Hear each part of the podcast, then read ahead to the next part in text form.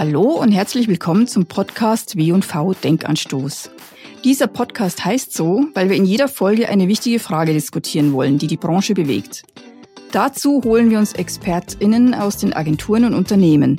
Und zwar genau diejenigen, die von dem jeweiligen Thema richtig viel Ahnung haben. Ich heiße Manuela Pauker und das hier ist euer neuer Denkanstoß mit der Frage, kann jede Marke die Gamer als Zielgruppe gewinnen?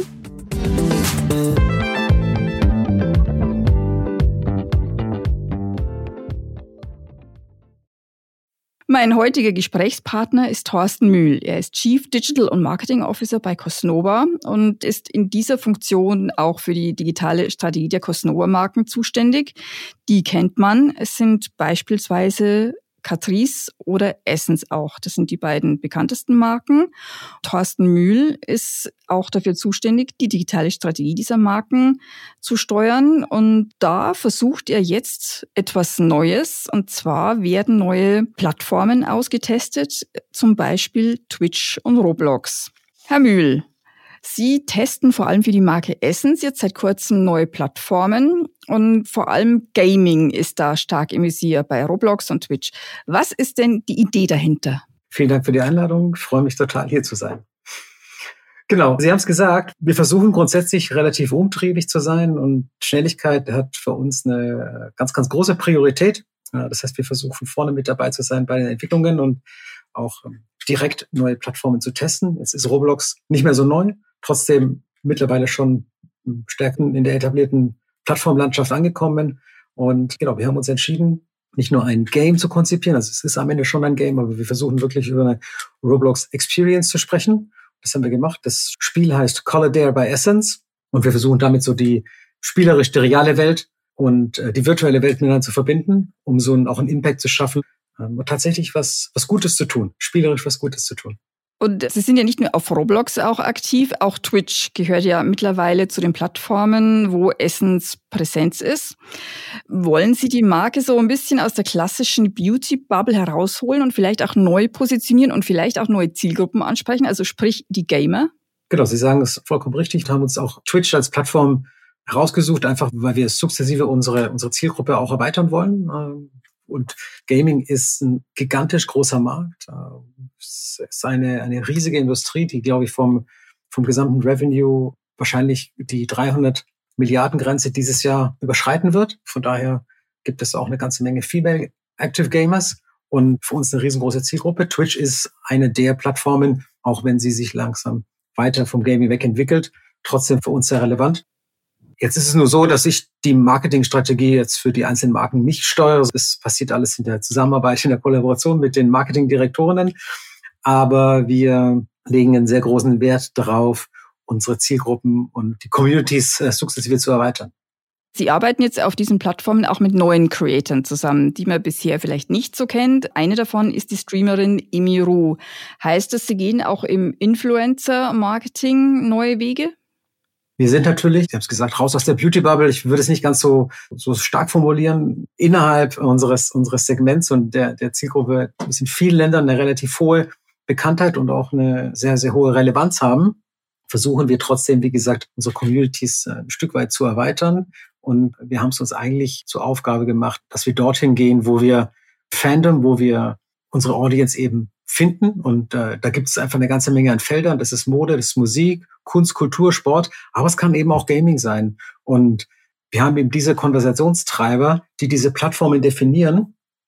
Und dazu gehört eben Twitch. Und dazu gehört dann natürlich auch die Zusammenarbeit auf den Plattformen mit den entsprechenden Creators. Und was Sie jetzt gesagt haben, Emiru ist jemand, mit dem wir letztes Jahr begonnen haben, zusammenzuarbeiten. Ist eine der großen Cosplay-Gamerinnen weltweit mit einer sehr, sehr außerhalb der USA hohen Community, die sie, die sie aktiviert, die sie hat. Und wir haben dort jetzt verschiedene Streaming-Events geplant und konnten bei den ersten beiden auf echt erfolgreiche äh, Aufrufe auch zurückgreifen. Wir haben, glaube ich, über 900.000 Views auf den, auf den verschiedenen Kanälen gehabt. Wir, wir sind relativ hoch eingestiegen mit den Streams und ich glaube auch in 13 oder 14 Ländern wurden, wurden die Streams angeschaut. Also von daher hat das absolut dafür gesprochen, dass das ein richtiger Weg ist. Und äh, den werden wir sehr, sehr intensiv fortführen und speziell natürlich mit den Creatoren auch ja, versuchen, neu zusammenzuarbeiten, neue Formen der Zusammenarbeit zu finden und eben nicht nur die klassische Beauty Bubble zu bedienen, sondern uns wirklich da auch ein Stück weit in diese diese Communities reinzubewegen. Cosnova, vor allem eben auch Essens und Catrice sind natürlich auch international sehr präsent in 80 verschiedenen Märkten. Gibt's die Marken insgesamt bereits? Und ähm, was ich ganz interessant fand, Sie arbeiten seit kurzem auch eben mit Pamela Reif zusammen, einer sehr bekannten Fitness-Influencerin, auch hier, allerdings nur in China. Warum das? Pamela Reif ist, glaube ich, im, im Zuge der Pandemie oder ein Stück weit vorher in China äh, rasant gewachsen. Es gibt einen ganz guten OMR-Podcast, wo sie zu Gast war, wo sie das, glaube ich, ganz genau erklärt. Das ist, glaube ich, circa anderthalb Jahre alt oder so. Und so sind auch wir auf sie dann für China aufmerksam geworden, haben uns mit ihr und ihr Management geeinigt und nutzen verschiedene Formate für unseren chinesischen Markt. Dort hat sie eine sehr diverse Community, die sie anspricht. Und also es ist einfach eine super spannende Zusammenarbeit, wenn man sich vorstellt, dass sie eigentlich aus Deutschland kommt, aber in China, glaube ich, fast 40 Millionen ähm, Fans auf den verschiedenen Plattformen hat. Wenn ich noch mal ganz kurz zurückgehen kann zu der Frage der ja, verschiedenen Creator, mit der wir zusammenarbeiten. Mhm. Ich wollte es nur noch mal anfügen, dass wir uns zum Beispiel auch die MENA-Region anschauen. Arbeiten wir mit der Marita Halani zusammen, die ist Sängerin, die macht einiges für Catrice, sehr erfolgreich Zusammenarbeit oder Hadil aus Dubai für Essence, ist Comedian, also auch eine ganz, ganz spannende junge Person. Wir arbeiten aber auch mit Gamern zusammen in Chile oder Music, K-Pop etc. spielt auch eine große Rolle, auch da Chile oder auch Mexiko. Also wir versuchen eben diese, diese Lebenswelten einzutauchen und diese, diese Lebenswelten auch zu bedienen, diese Communities auch zu bedienen. Und dazu zählen eben neben der Beauty Bubble, die wir, glaube ich, ganz gut bespielen und wo wir natürlich auch herkommen, eben diese neuen Communities. Einfach eine ein sehr diverse Aufstellung im Cast. Unbedingt. Es ist für uns ein ganz entscheidender Vorteil, eben einen sehr diversen Cast an, an Creatoren zu haben, mit denen wir arbeiten und eben, wie es gerade vorhin gesagt habe, dorthin zu gehen, wo Fandom ist, in diese Communities, in diese Lebenswelten dort einzutauchen und dort eben mit den entsprechenden Rising Stars, wie man sie bezeichnen mag, ja, zusammenzuarbeiten. Mhm. Und das ist ein, tatsächlich ein totaler Fundament unserer Influencer-Ausrichtung. Nun haben Sie seit Mitte letzten Jahres auch ein eigenes Content-Studio gegründet. Werden all diese Creator und Influencer auch dort vor Ort arbeiten? Wir haben tatsächlich geplant, mit der Pamela Reif den oder anderen Livestream aufzunehmen. Ansonsten bisher noch nicht. Wir sind, wie Sie es gesagt haben, im Setup befindlich noch in der quasi Aufbauphase. Aber wir haben aktuell ein Team von knapp 20 Leuten am Start. Wir haben fantastische Räumlichkeiten. Wir haben das umgebaut in einem relativ großen Projekt. Und es ist vor allem für uns ein, ein wesentlicher Ankerpunkt unserer, unserer Digitalstrategie. Also Sie haben die Strategie in den letzten beiden Jahren doch so ein bisschen abgedatet, so ein bisschen raus aus dem bisherigen, auch eben Zielgruppe Gamer ist da natürlich ein interessanter Punkt. Würden Sie das anderen Unternehmen auch empfehlen, mal sowas auszutesten oder ist es nicht für jede Marke geeignet, Ihrer Ansicht nach? Am Ende muss natürlich jede Marke für sich selbst entscheiden, worauf sie den Schwerpunkt setzt. Wir haben uns ganz bewusst dafür entschieden, und weil Sie es eben angesprochen haben, unsere Digitalstrategie. Ich würde sagen, um es mal kurz zu beschreiben, ja, unsere Digitalstrategie ist erstmal die absolute Fokussierung auf den Konsumenten, also den Konsumenten in den absoluten Mittelpunkt zu stellen, Consumer Centricity. Und um den Konsumenten herum entwickeln wir eben digitale Brand Experience, digitale Commerce Experience und digitale Community Experience. Und entscheidend ist für uns, dass wir uns eben auf diese Plattform fokussieren, die die ganze Attention haben. Also TikTok, YouTube, Instagram, die E-Commerce-Plattformen, PurePlay, Omnichannel-Partner von uns, sowie eben Emerging-Plattformen wie vielleicht Twitch oder Roblox. Und um da erfolgreich zu sein, und das ist tatsächlich das, was ich jedem Unternehmen empfehlen würde, ist dieses Think Like a Media Company Mindset zu etablieren. Also tatsächlich wie ein Publisher zu denken, wo eben das Produkt Content ist und ich drüber nachdenken muss und all meine Anstrengungen im Marketing darauf abzielen müssen, möglichst viel Inhalte zu, zu publizieren, zu verbreiten, zu distribuieren, mit einer smarten Aktivierungs- oder Paid-Media-Strategie zu vernetzen ich glaube, das ist das, das ganz Entscheidende, dass ich eben auf diesen Plattformen ganz vorne mitspielen kann, wo überall die Attention ist. Und ich glaube fest daran, dass in vielen Unternehmen wir eine Rolle wie diesen Editor-in-Chief sehen werden. Denn darum wird es in der Zukunft gehen, ja, auf den Plattformen die Inhalte zu verbreiten. Und da muss ich wirklich weit über 30, 40, 50 Inhalte am Tag aussteuern und auch ausliefern können. Und die Entwicklung oder das Content Power aus unser Studio C zu etablieren und zu bauen, ist quasi die konsequente Weiterentwicklung dieser Strategie. Und da wollen wir die Besten sein, die Besten im Content Game und uns von einer Product First zu einer Product and Content First Company entwickeln. Also geht es um Qualität, aber es geht vor allem auch um Quantität. Welche Rolle wird die künstliche Intelligenz dabei spielen, die ja derzeit wirklich in aller Munde ist? Gute Frage.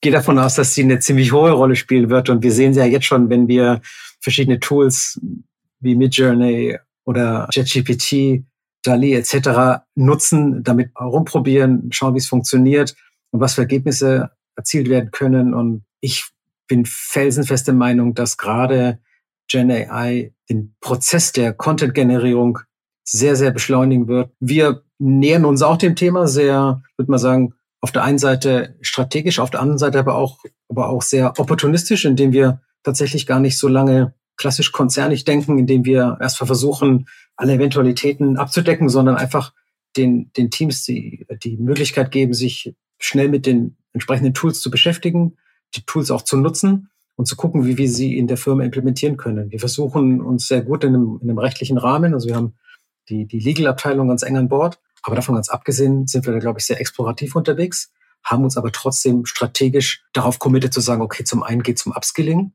zum einen geht es dann um Effizienzen, also wirkliches Verbessern von tatsächlichen Workflows oder eben von Marketing-Use-Cases. Und in der Zukunft wird es für uns auch um Innovation gehen, also wirklich vielleicht Produktentwicklung, Serviceentwicklung oder eben Content Production.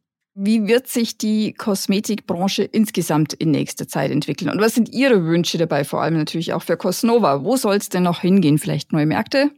Also wir haben zum einen als Cosnova, glaube ich, wahnsinnig viel geschaffen in den letzten 20 Jahren. Wir sind zum Mengenmarktführer aufgestiegen. Wir sind sehr, sehr stark in Europa. Wir haben aber ganz wichtige Märkte wie Lateinamerika, USA, China oder eben auch die MENA-Region noch ein hohes Wachstumspotenzial. Und hier sehe ich eigentlich nichts als Möglichkeiten für uns. Ja, es gibt gerade digital noch eine ganze Menge an Plattformen, die wir erreichen können. Es gibt noch so viele Communities, die wir, mit denen wir sprechen, mit denen wir interagieren können. Es gibt vor allem auch noch eine ganze Menge an ja, Brand Awareness und Relevance zu erreichen, wenn ich an all die Marken denke, die in den Nielsen Rankings vor uns irgendwie stehen. Also habe ich eine riesengroße Fantasie, wo es für uns hingehen kann. Ich glaube, zu den digitalen Trends würde ich sagen, dass wir von dem großen Shortform-Content-Hype kommen.